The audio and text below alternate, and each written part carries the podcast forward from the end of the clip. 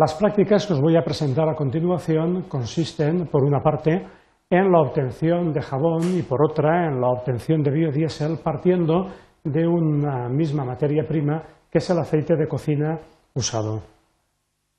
Los objetivos de ambas prácticas, ya que comparten procesos y reacciones químicas en, común, em, consisten, por una parte, en la filtración a presión reducida y la separación por decantación, y por otra en el desarrollo de reacciones de saponificación y transesterificación. La importancia de estas técnicas en cuanto a las dos primeras es evidente y han sido vistas en otros momentos del curso.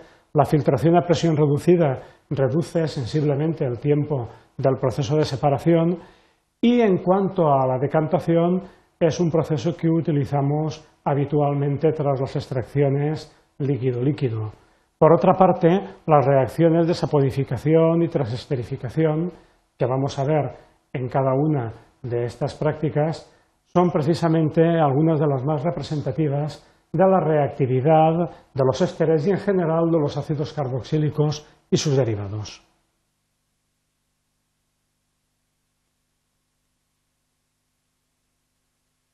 El jabón em, se ha utilizado desde tiempo inmemorial.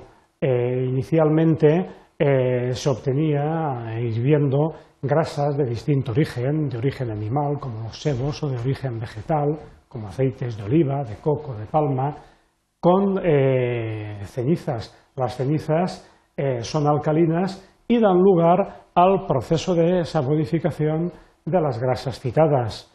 Actualmente el jabón, aunque básicamente sigue obteniéndose mediante álcalis como el hidróxido sódico o potásico y grasas, eh, tiene eh, multitud de componentes pues, que contribuyen a darle las propiedades deseadas en cuanto a color, perfume, carácter desinfectante. Las grasas, desde el punto de vista químico, son triésteres que proceden de la unión de ácidos grasos, es decir, de ácidos carboxílicos de cadena larga, y un alcohol, la glicerina, que es el 1,2,3-propanotriol.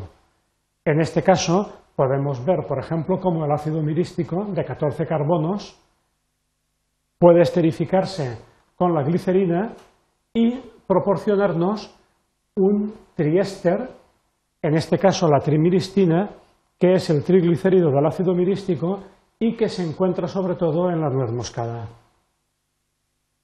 En el caso anterior, los ácidos grasos que formaban parte del triglicérido eran los mismos, teníamos tres moléculas de ácido mirístico, pero no necesariamente, ni mucho menos, es la situación eh, habitual.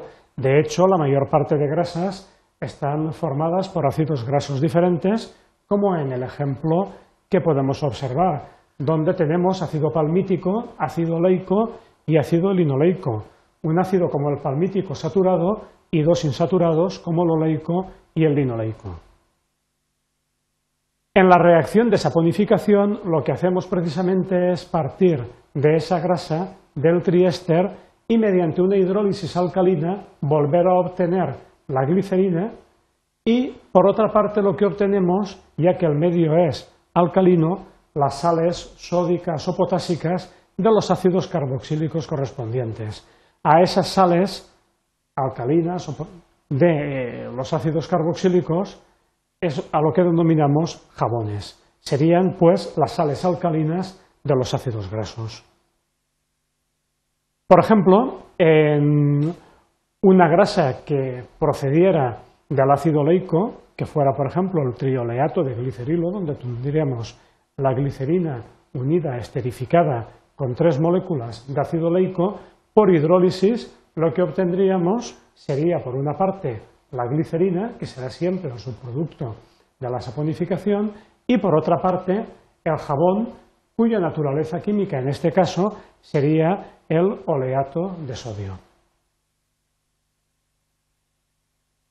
En cuanto al modo de acción de los jabones y en general de cualquier tensoactivo, eh, cabría eh, comentar, porque desde el punto de vista de las propiedades físicas y de la relación entre las propiedades físicas y la estructura molecular es particularmente importante, eh, comentar que eh, los jabones actúan porque tienen una cadena carbonada lipófila que interactúa mediante fuerzas de Van der Waals, mientras que tiene una parte hidrófila, que es el grupo carboxilato, que es hidrófila y que es capaz de interactuar mediante la formación de dipolos o puentes de hidrógeno. En el caso de los jabones en concreto, como tensoactivos, esa parte hidrófila o polar es precisamente el anión procedente del grupo carboxilo, mientras que la parte hidrófoba es precisamente la cadena carbonada del ácido graso. En el proceso de obtención del jabón eh, podemos distinguir algunas etapas. En primer lugar, eh, lo que es en sí el proceso de saponificación, que es el calentamiento de la grasa con el álcali durante un cierto tiempo hasta que se observa la formación de unos grumos característicos que nos indican que se ha producido la saponificación. A continuación, eh, lo que hacemos es lo que popularmente se ha denominado siempre salar el jabón lo que hacemos es añadir una disolución concentrada de cloruro de sodio con la cual vamos a conseguir dos cosas. En primer lugar, desplazar hacia la izquierda el equilibrio de solubilidad por efecto de ion común, con lo cual eh, vamos a mejorar la precipitación del jabón, es decir, el ion común sería el catión sodio, que está en la sal que introducimos en la disolución, pero también precisamente está en el propio jabón, puesto que es carboxilato de, es un carboxilato de sodio, es decir, nosotros hemos saponificado con sosa inicialmente. Entonces, eso por una parte y por otra, eh, vamos a conseguir que la parte eh, de la disolución que contiene el jabón quede arriba, quede separada, ya que la disolución concentrada de sal va a quedar eh, en el fondo, eh, por ser más densa. A continuación, lo que haremos será filtrar a presión reducida y lavando con cuidado con agua fría el jabón, conseguiremos eliminar todos los restos de sosa que pueda haber. En cuanto a la preparación de biodiesel, el proceso es también sencillo y parte de la misma materia prima, que es el aceite de cocina usado. Y en primer lugar, eh, cabría comentar que este biodiesel que vamos a obtener es el que actualmente se obtiene ya de una manera masiva a partir de grasas procedentes de cultivos de oleaginosas. de hecho, precisamente una de las cuestiones quizá controvertidas actualmente es que eh, muchos cultivos de oleaginosas y de cereales, al ser utilizados eh, para la producción de biodiesel, han dado lugar a un aumento de precios para los productos de consumo humano, por lo cual también es interesante el proceso actual de búsqueda de otras materias primas menos costosas, así como el aprovechamiento de residuos para obtener ese biodiesel. La reacción fundamental en que se basa la obtención de este combustible es la transesterificación. En la transesterificación vamos a tener un éster donde el grupo, en este caso, eh, por ejemplo, si tuviéramos el acetato de propilo procedente de la esterificación del ácido acético y el propanol, la reacción de transesterificación consiste en hacer reaccionar dicho éster con otro alcohol de manera que ese alcohol pasa a formar parte del éster obteniendo el acetato de metilo y el alcohol que inicialmente estaba esterificado con el ácido lo obtenemos como un alcohol libre. En este caso obtendríamos el propanol. En realidad mm, se puede observar que es un intercambio de la cadena carbonada del alcohol. De este modo podemos convertir los ácidos grasos